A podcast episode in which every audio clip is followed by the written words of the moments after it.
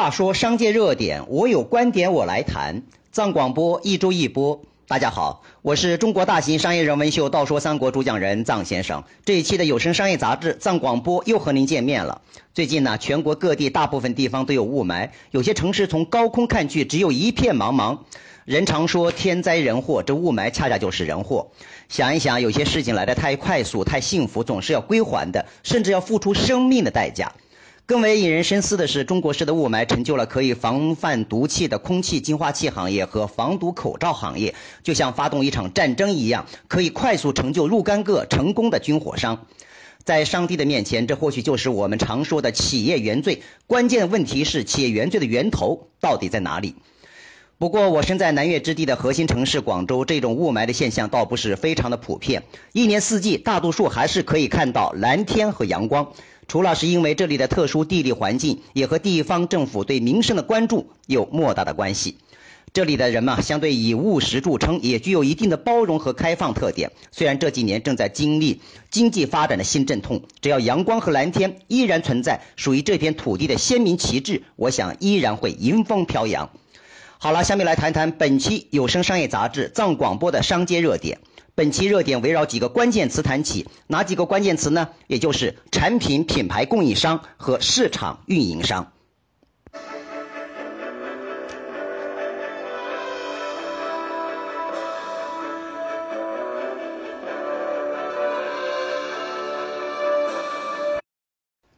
先谈谈大家日常接触的却很少关注其市场发展的进口葡萄酒行业。机缘巧合的是啊，昨晚我正好参加一个叫做法国曼尼酒庄的新品品鉴会。据最新的消息了解到呢，国内的进口葡萄酒行业开始迎来市场新拐点，尤其东部沿海地区在该行业的市场运作上日渐成熟。这具体是不是真实的情况，我也没有去做具体的考察访问。不过从进口葡萄酒行业的整体运作上来看，进口葡萄酒行业虽然总体呈现增涨的态势，但依然小散和乱。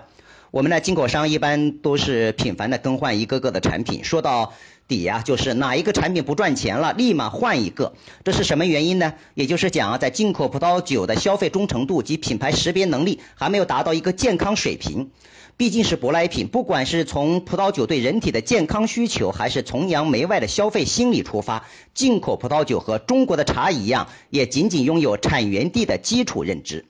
所以说呢，进口葡萄酒一贯以来的市场运作方面，基本上存在两个特点：一是追求暴利性，二是产品的短线化。不过也有专家讲啊，进口葡萄酒市场一直没有走向成熟的原因是商家在做市场实力较小，提高品牌集中度的时间需要很长。在我们国内呢，国产葡萄酒提高产业集中度一般要花到七到八年时间。诸如张裕、中粮这样的厂家投入更大。即便如此啊，国产葡萄酒远不如进口葡萄酒更能够赢得消费主流，只能游走于相对于低端消费的市场，或者无法成为葡萄酒消费的中坚力量。核心的原因在哪里呢？就在于国产葡萄酒在消费认知上远不如进口葡萄酒更具文化底蕴，所以这也为进口葡萄酒商带来新的发展机会。谈到进口进口葡萄酒追求产品销售的暴利性的特点，其实从这几年开始呢，已经从暴利转为较为合理。这几年价格卖的比较昂贵的葡萄酒越来越少，现在终端葡萄酒的销售情况比较好，这也正好体现出中国已经是一个真正的葡萄酒市场。但是对于葡萄酒商而言，一百多元至三百多元一支的进口葡萄酒袋也已经成为了主流，净利润呢还是可以保持到百分之二十到百分之三十。尽管和这些年的前些年的葡萄酒暴利没法相比，但对于酒类消费普遍不像以往火爆的酒商而言，已经是很满足的事情。我身边呢就有不少这样的进口葡萄酒商，其产品价格带设计及具体的销售情况也确实如此。尤其是随着三公消费的限制，消费进口葡萄酒已经回归理性。当然了，对于舶来品而言，且带有神秘特色文化的进口葡萄酒，葡萄酒本身应该要有合理的价格空间，否则对于一些真正性价比比较高的高品质葡萄酒产品而言不公平。另外啊，白酒属于烈酒类，从某种意义上而言是葡萄酒大品类重要替代性竞争产品。不过，性价比高的进口葡萄酒更是年轻人普通热衷追求的，包括有不少注重健康消费的中老年群体。合理的价格更为进口葡萄酒商带来市场的增长机会。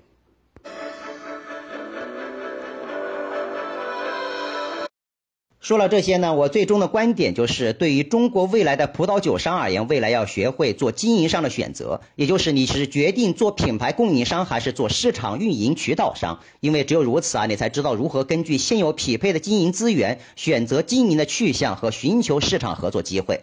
那么，对于现在已经有了历史经验的进口是葡萄酒商而言，如果要拥有消费谈判权的产品体系，成为品牌商肯定是最佳的选择。如果依然只是扮演厂商的渠道商的角色，注定无法走出以上所谈到的经营的困境或者误区。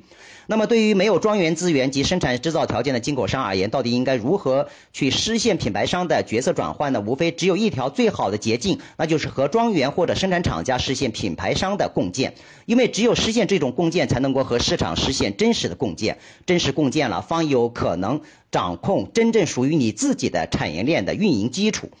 从持续运作上来看，通过共建品牌力越强大，费用投入越低。中国区域之大，造成渠道费用非常之高，何况还要加上较高的关税成本和物流成本。随着品牌集中度的逐步的提高，厂商可以把更多的毛利让给消费者。对于线下渠道商而言，对合作积极性的提高也有极大的帮助。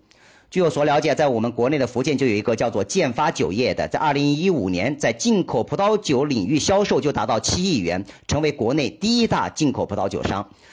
这个叫做建发酒业的。母公司呢是叫做建发集团，是一家拥有国有独资的投资企业集团，主要业务涵盖供应链营运、房地产开发、旅游酒店等领域，连续多年位居福建省企业集团一百强首位。从某种意义上而言，强大的资金支持是进口葡萄酒商做大做强的重要的保证。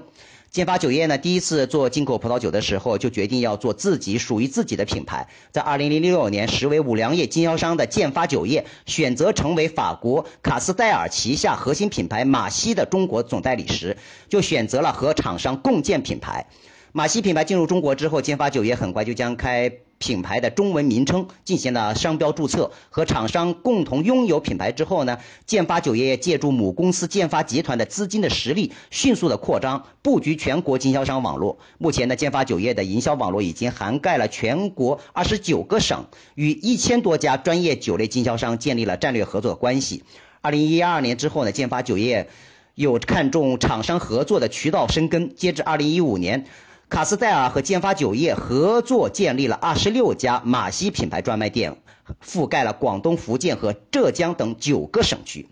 当然了，一切问题回归产品本质谈问题。成功和酒商或者厂商实现品牌共建，离不开一系列的品牌打造方面的顶层设计工作。比方说，如何去实现共建的厂商对象的选择，产品系统应该如何打造优化，品牌如何优化建建设，渠道和一线的助推如何去实现等，这才是市场一线拼杀的真功夫。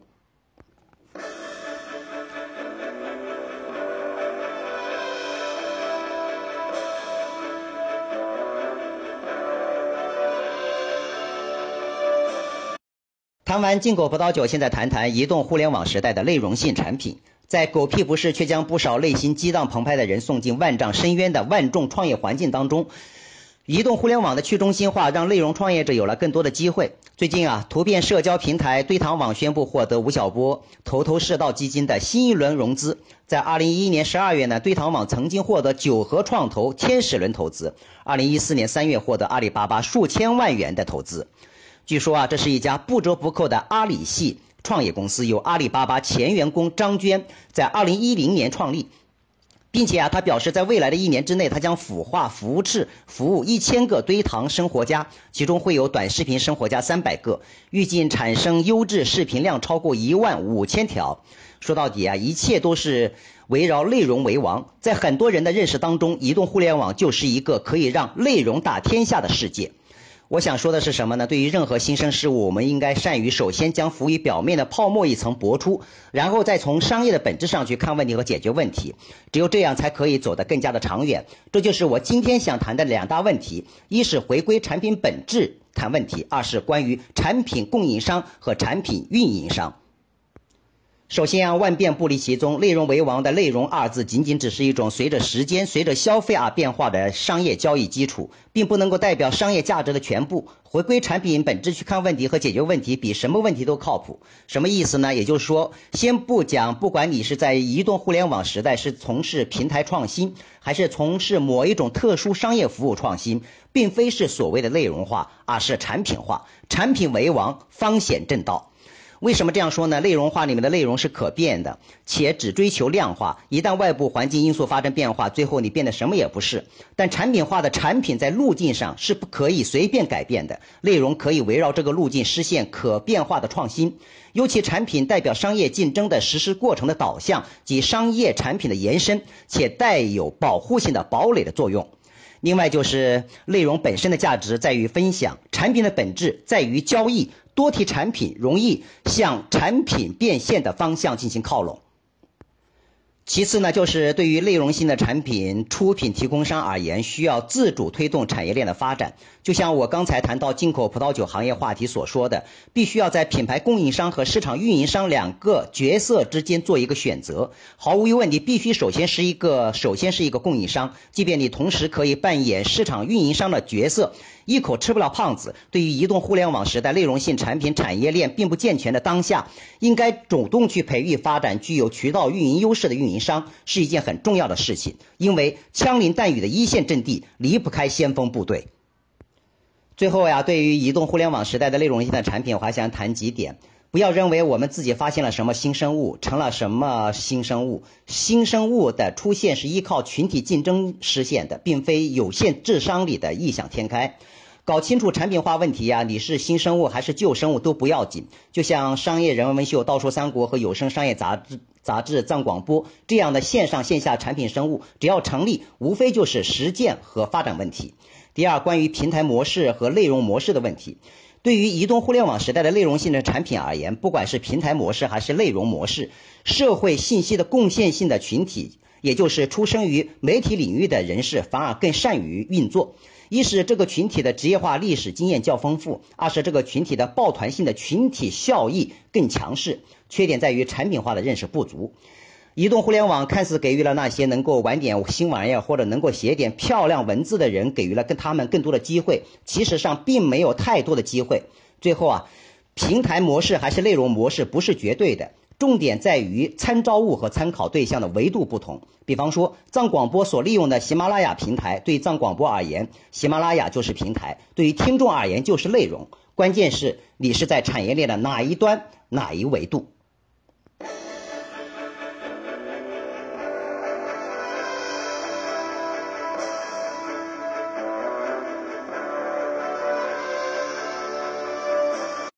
话说商界热点，我有观点我来谈。张广播一周一播，刚被免去格力集团董事长的董明珠个人、万达集团王健林及中集集团等五家企业及个人呢，和珠海银隆新能源有限公司签署了增资协议，共同增资三十亿，获得珠海银隆百分之二十二点三八的股权。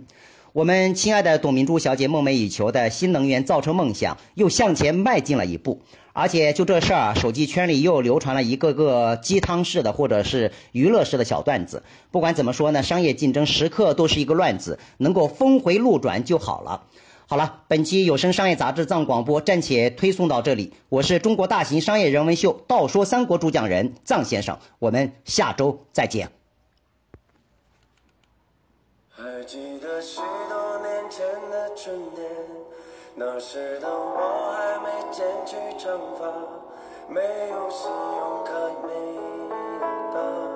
没有二十四小时热水的家。可当初的我是那么快乐，虽然只有一把破木吉他，在街上，在桥下，在田野中，唱着那。